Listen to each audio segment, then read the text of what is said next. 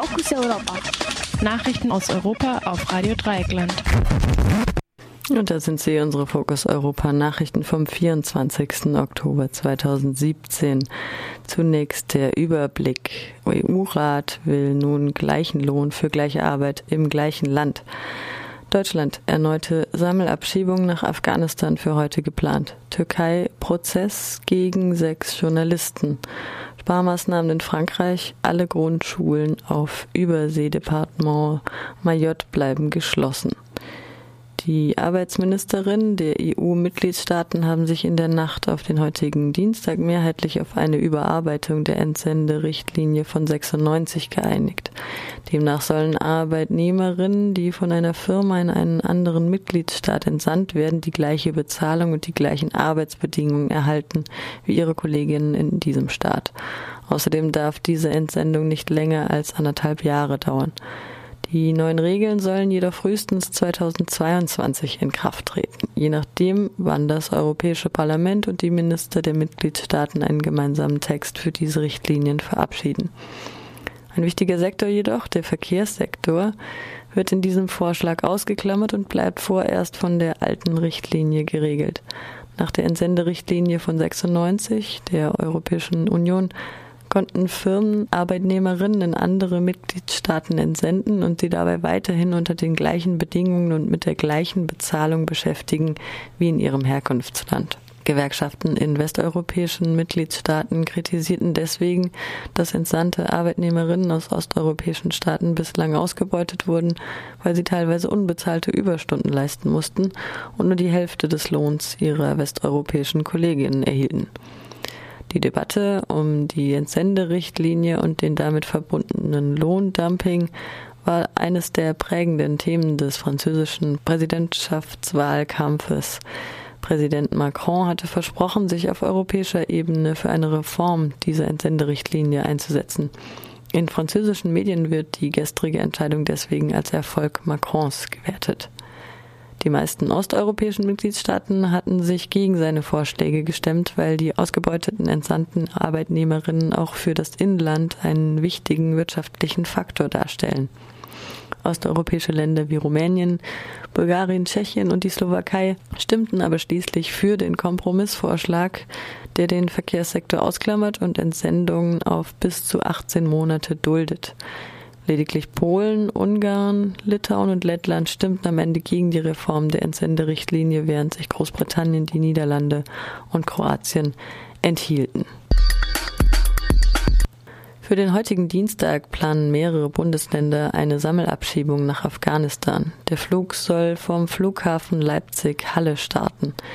Die Flüchtlingssolidarische Organisation Pro Asyl fordert wieder einmal die Aussetzung von Abschiebungen nach Afghanistan und verweist auf die Tatsache, dass keine Region in Afghanistan dauerhaft als sicher gelten kann.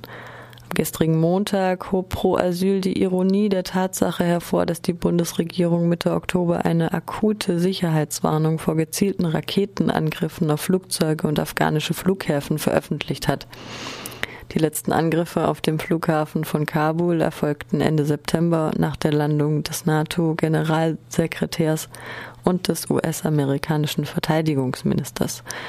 Wohl in der Hoffnung, dass sich die Bundesregierung wenigstens um die Sicherheit von Menschen mit deutschem Pass schert, erklärte Pro Asyl, dass die geplante Abschiebung auch für Flugpersonal und Bundespolizei gefährlich sei.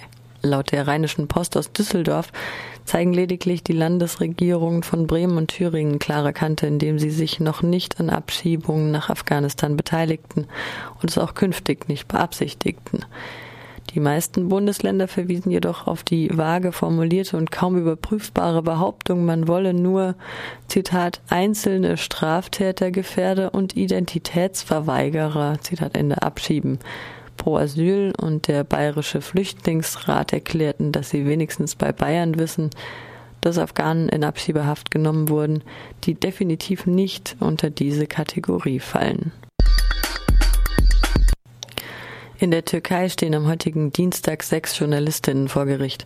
Wie üblich gegen vermeintliche oder tatsächliche oppositionelle und unabhängige Journalistinnen seit dem Putschversuch von 2016 wirft ihnen die Staatsanwaltschaft vor, sie seien Mitglied in der einen oder anderen Gruppe, die als terroristisch gilt.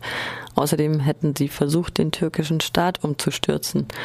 Die sechs Journalistinnen befinden sich bereits seit zehn Monaten in Untersuchungshaft. Sie hatten über E-Mails des Energieministers und gleichzeitig Schwiegersohns von Präsident Erdogan berichtet, die zuvor von der türkischen Hackergruppe Red Hack und von der Enthüllungsplattform Wikileaks veröffentlicht wurden. Diese E-Mails belegen, dass der Energieminister die Medien und sozialen Netzwerke nach den Gezi-Protesten kontrollieren wollte. Außerdem belegen die E-Mails, dass der Energieminister der Firma Power Trans nahesteht, die ein Monopol auf Ölimporte vom irakisch-Kurdistan besitzt.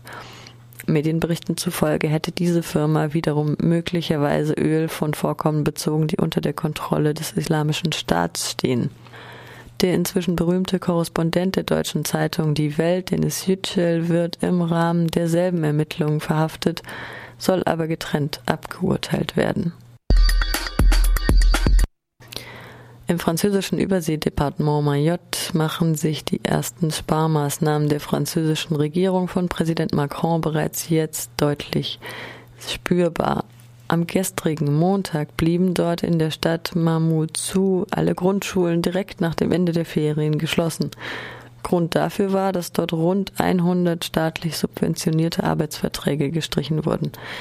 Die Regierung will frankreichweit 120.000 Stellen im öffentlichen Dienst abbauen und die Anzahl an staatlich subventionierte Arbeitsverträgen kürzen.